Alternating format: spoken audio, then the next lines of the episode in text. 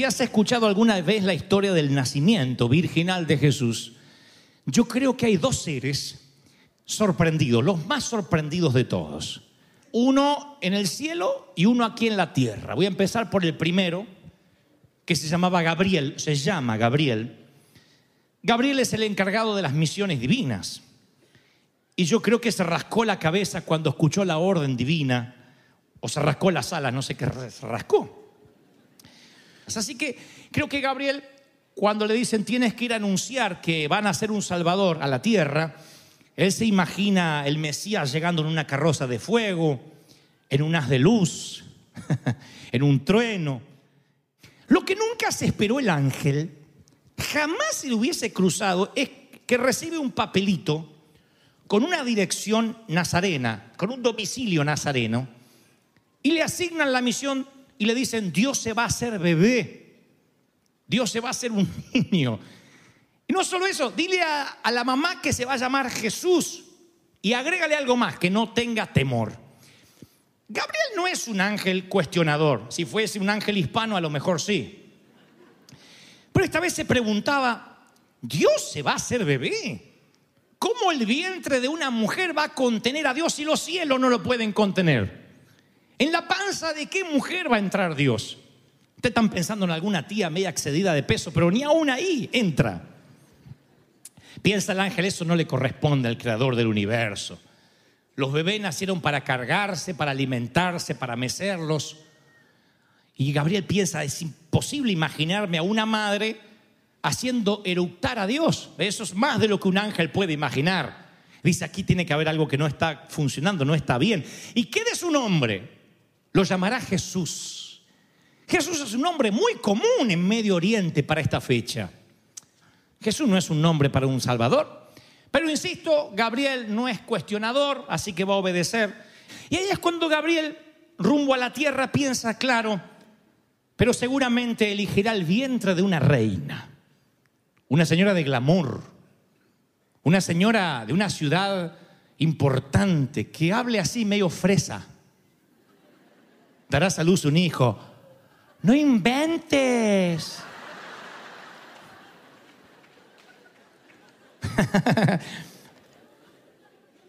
Porque le dijeron, llévale el mensaje a María. María tampoco le suena muy glamoroso, no es exótico el nombre.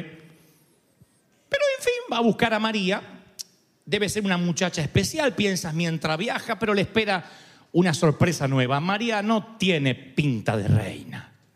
Le basta una mirada al ángel para darse cuenta de que esta chica no es precisamente de sangre azul, ni nació en Buckingham. Es una campesina judía. Apenas terminó la escuela primaria. No tiene estudios de high school, no tiene universidad. Está en el fregadero cuando la encuentra. Parece que ayer abandonó el acné en su piel. Es una muchachita común. Así que el ángel tiene dudas. Vuelve a mirar la dirección y dice, ¿es acá? La mira la muchacha con el cabello así llovido como algunas hispanas cuando se levantan temprano. y dice, ¿es acá? Y entonces, de pronto, golpean la puerta de María. Abre y aparece él, el que termina de sorprender al ángel, Pepe. alias José. Un misterioso actor de reparto. ¿Qué, me dicen de este tipo? Carpintero, míralo, acerrina en la barba, tiene, tiene un delantal de clavos atado a la cintura. No me digas que Dios va a cenar todas las noches a la mesa con este tipo. ¿A este le va a decir papá? El que acomodó el cosmos en su lugar, el que ordenó las estrellas, niveló las montañas, metió los océanos en su cauce, le va a decir, papá, La fuente de toda sabiduría le dirá papá a este tipo. No tiene nada en contra de Pepe, solo que es demasiado común. Es muy común el encargado de proveer el pan al Hijo de Dios. Ok, ok, es el Hijo de Dios, pero hasta como padrastro es muy común. Así que lo mira Pepe y el ángel dice, oh Dios y sus planes. Y le da el mensaje. Este Pepe o José es un personaje de la Biblia que aparece y desaparece misteriosamente y nos, eh, nos llena de preguntas. Su papel en el primer acto de esta historia es fundamental, pero después no vuelve a aparecer más. Hay una pequeña intervención en la cinematografía de Jesús cuando el Jesús justamente se pierde en el templo a los 12 años. Ahí aparece José la última vez. ¿Y qué pasa con José después? ¿Muere? ¿Deja a Jesús huérfano de padrastro a los eh, 13 años? Es una posibilidad. Pero no aparece más José. Ahora, señoras y señores, ¿qué preguntas le haría José a Dios? Un ángel le dice, tu prometida está embarazada. Pero tranquilo, la embarazó el Espíritu Santo. Sí, tu abuela, otro con ese cuento, dice al principio. No es su hijo, él será el padrastro. Él será el que deberá contener a esta mujer y él tiene que dar explicaciones a sus seres queridos, a su madre, su madre, o sea, la suegra de María, porque María tenía suegra. Nunca lo habían pensado, ¿verdad? Nadie es tan santo como para no tener suegra. Y él quizá le dice, no, mamá, no, no, mira, no creerás esto, pero un ángel se me presentó, ella, yo no soy el padre. En Medio Oriente eso es terrible, esa mujer merece ser lapidada, merece ser apedreada, no contenida.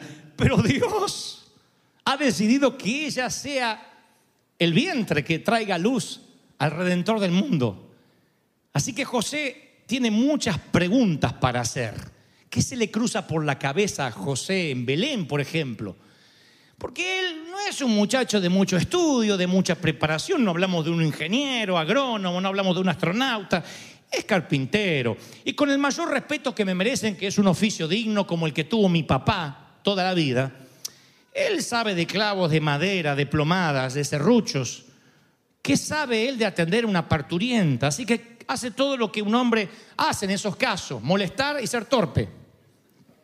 Calienta el agua, prepara el establo para que quita las, defecaciones de los animales, las heces del establo, para que María más o menos esté confortable. María dice, déjame a sola un momento y él también se siente solo. Camina bajo las estrellas y supongo que habrá orado. Y dice, ¿de verdad está pasando esto? ¿Mi hijo naciendo en un establo? No era como José lo había imaginado, él no imaginó jamás una sala de parto con burritos, con ovejas, con heno, con paja. José dice, cuando el ángel me visitó, yo pensé que todo Nazaret iba a celebrar. Me crié escuchando que el Mesías un día iba a venir. Y ahora Nazaret está a cuatro días de distancia y yo en un establo. ¿Qué clase de esposo soy? Ni siquiera pude conseguir una partera, ni una cama, una cama cómoda para mi esposa. Miren la almohada que le hice a María, la, la, la, es la, manta de mi burro. La envolví, le hice un rollito para que ella acueste la cabeza.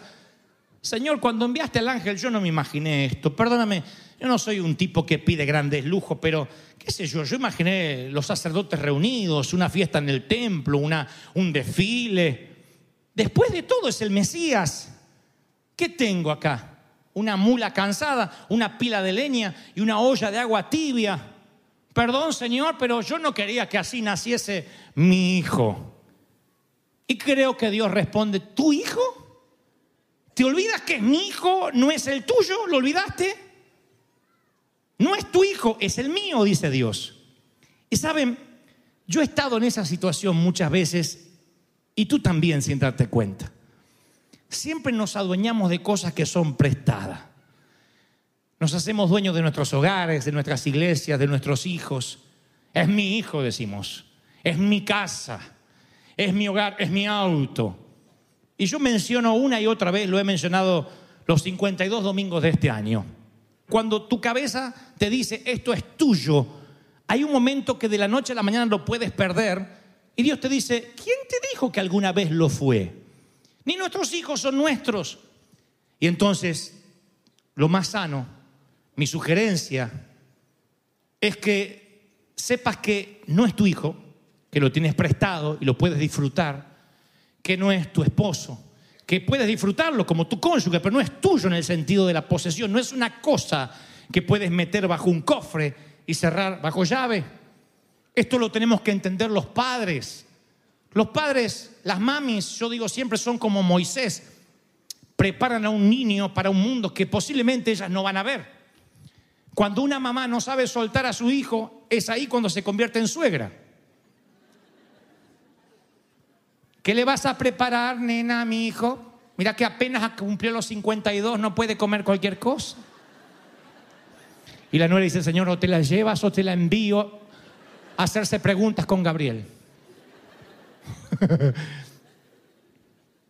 tenemos que soltar. Los pastores tenemos que soltar. Ni siquiera pastor te hace dueño de una iglesia. La iglesia es del Señor, las cosas son del Señor, nada nos pertenece. ¿Sí o no? José pregunta, bueno, no quise decir mi hijo, en fin, Eh, creo que me adueñé demasiado. Pero ahora tiene otro interrogante, ahora dice, mira, está bien, es tu hijo, ok, ok, es tu hijo, pero tú sabes, yo soy un carpintero, Dios, soy constructor. Y la improvisación y las sorpresas no son amigos de los constructores. Así que a mí me gusta conocer el plano. Está bien, no es mi hijo, pero me gusta saber qué va a pasar. ¿Qué va a pasar con, con Jesús? ¿A qué colegio lo vamos a mandar? Eres el hijo tuyo, ¿verdad? ¿A qué colegio? ¿Privado o público? ¿Cómo quieres que se vista? ¿Y si me pide ponerse un piercing? ¿Qué le digo? ¿Pregúntale a Dios o, o yo tengo incidencia? Si se porta mal y veo que le falta el respeto a la madre, ¿puedo decirle, no le falta el respeto a tu madre o arréglate con tu padre? ¿Me meto o no me meto? Es el gran tema de los padrastros, ¿no? Que de pronto tienen un segundo matrimonio, se enamoran de una mujer que ya tiene hijos de su anterior pareja y se pregunta a diario qué lugar ocupa.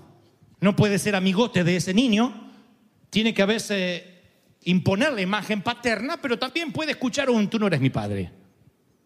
Tú eres el que se casó con mi madre. ¿Cómo actúa? Y si le habla fuerte y le cae mal a la mamá, diciendo no le hables así a mi hijo, y eso denota las fronteras, es mi hijo, no es nuestro. Y sientes un dolor porque dice hasta dónde avanzo, hasta dónde puedo, qué autoridad tengo. Esas son las preguntas que tiene José. Está bien, no es mi hijo, pero eh, ¿en qué opino y en qué no opino? O acá yo soy el partero. O soy el que consigue el burro y después tengo que desaparecer. Así somos. Dices algo como, ok, Dante, entendí. No es mi hijo, no es mi matrimonio, no es mi casa, entiendo que soy nada más que un forastero o un administrador, pero ah, dime, ¿puedo opinar? Al cabo, este es mi proyecto. Y Dios le responde, no te entendí bien, Pepe. Creí escucharte que estás construyendo algo, tú. Creí escuchar que tú tienes un proyecto. No, José. Tú eres una herramienta, un martillo como los que usas a diario en el taller. Tú eres un clavo en mi caja. Así como los clavos que penden de tu delantal, este proyecto tampoco es tuyo, es mío. Y también, señoras y señores, hemos estado todos en esa posición, en esa estación de la vida, en que queremos administrar y no nos gustan los números rojos. Decimos, a mí, yo confío en Dios, pero a mí no me gustan las incontingencias, me gusta un plan B, un plan C, si puedo un plan Z. A todos nos gusta mínimamente qué va a pasar mañana. Así que vamos a la escritura y le decimos, Señor, háblame de mañana, háblame de mañana.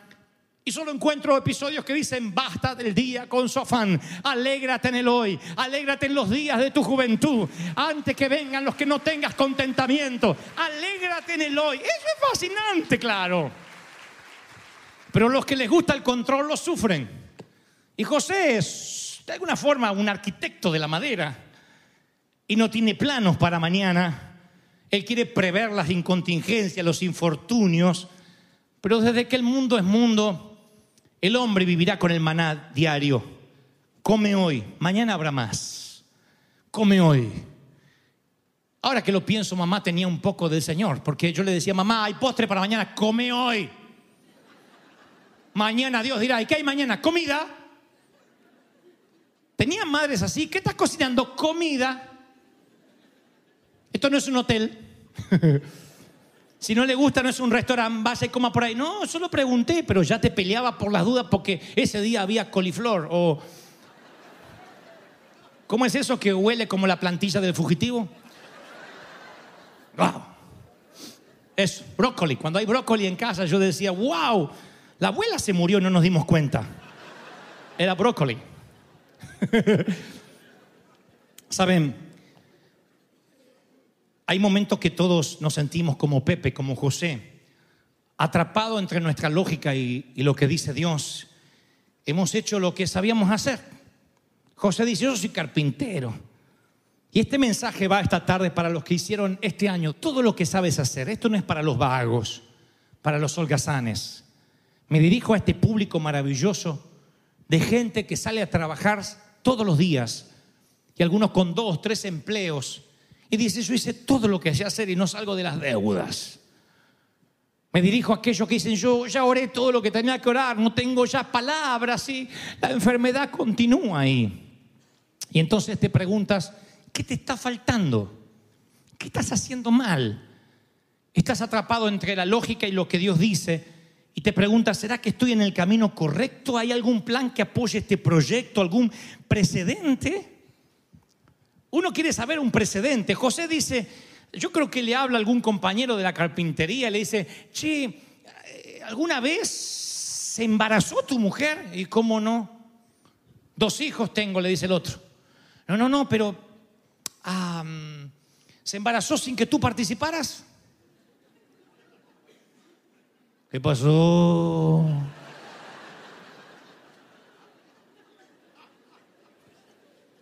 No, no, no, no, no, no, no, no. Digo, y si un ángel te apareciera y te dijera, ¿tu mujer fue embarazada por Dios?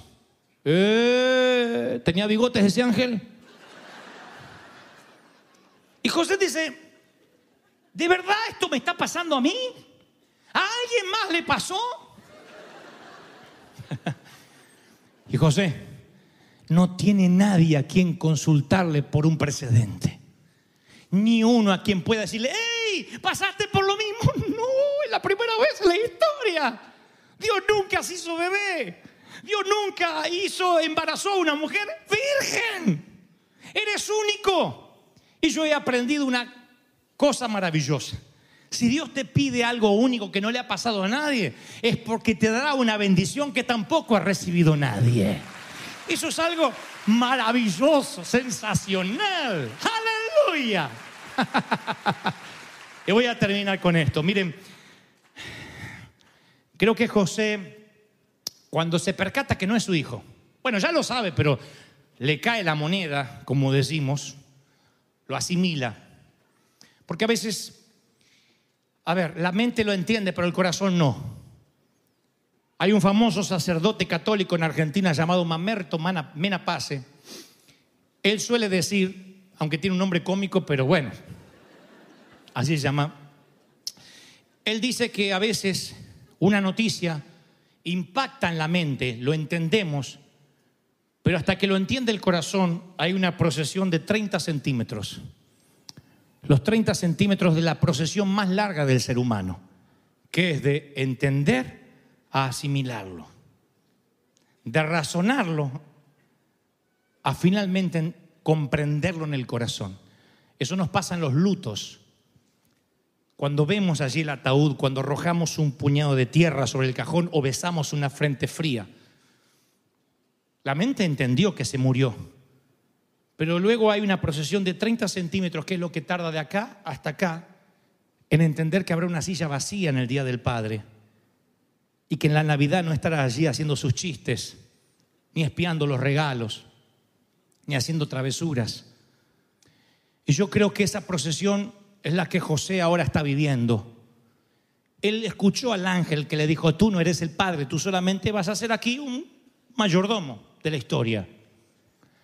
No le dice el ángel que desaparecerá de las escrituras, hubiese sido peor.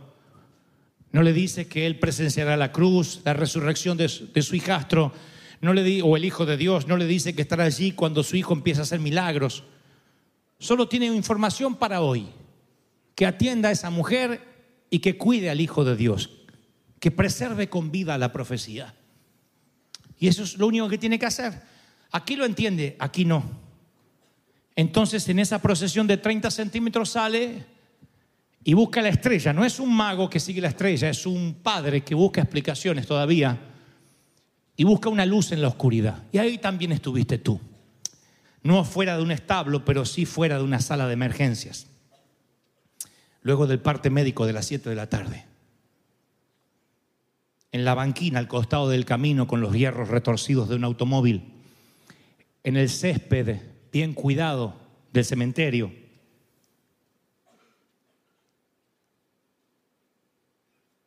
en ese momento donde todo lo que te digan los familiares no te llena.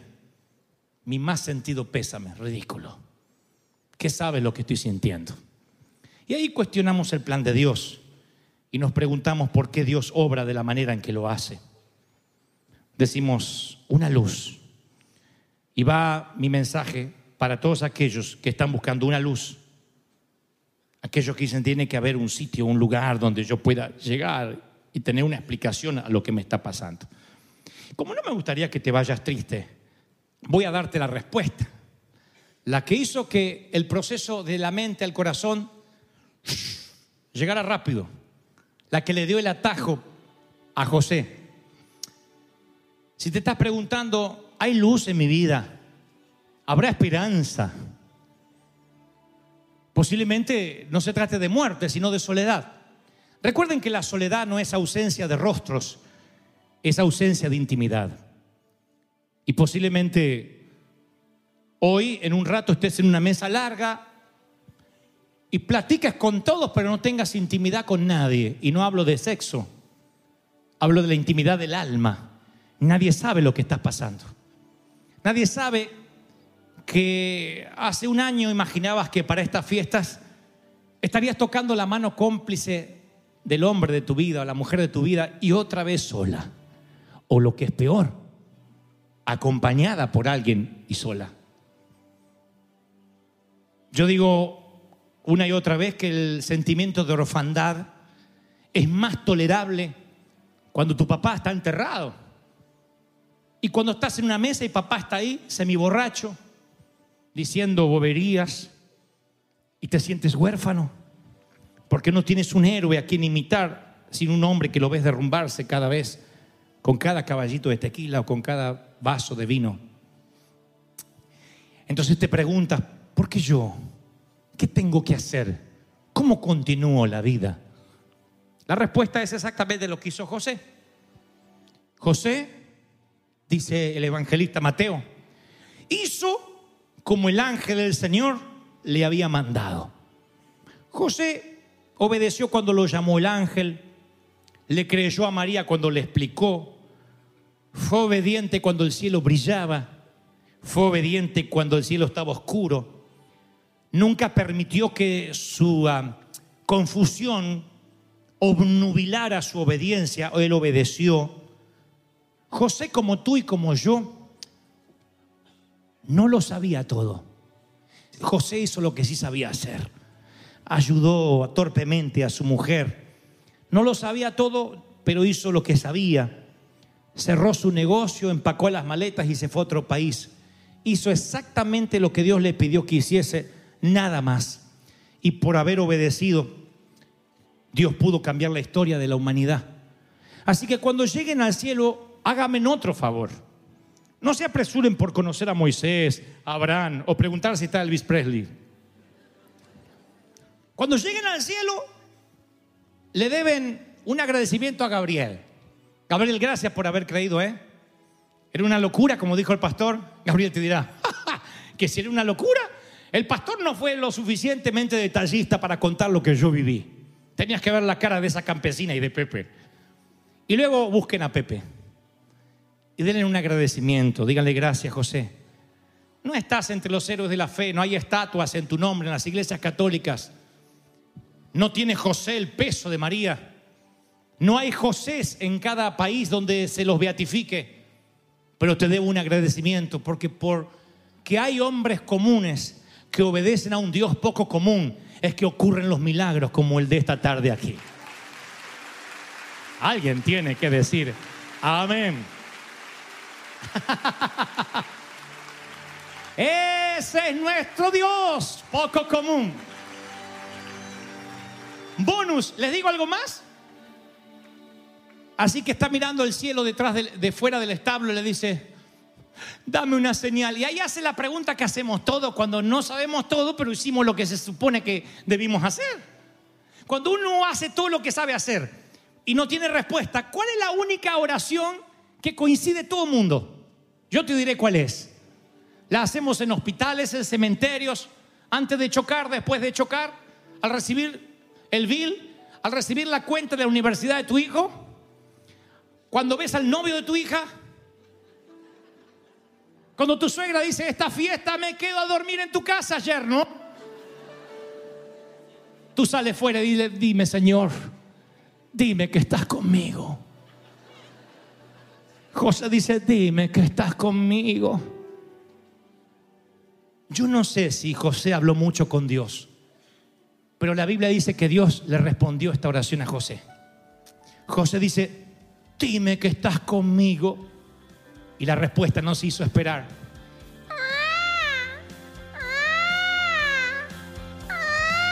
Emanuel, Dios con nosotros. Si crees que Dios habló, celebra al Rey de Reyes, al Señor de Señores. Alguien tiene que decir amén.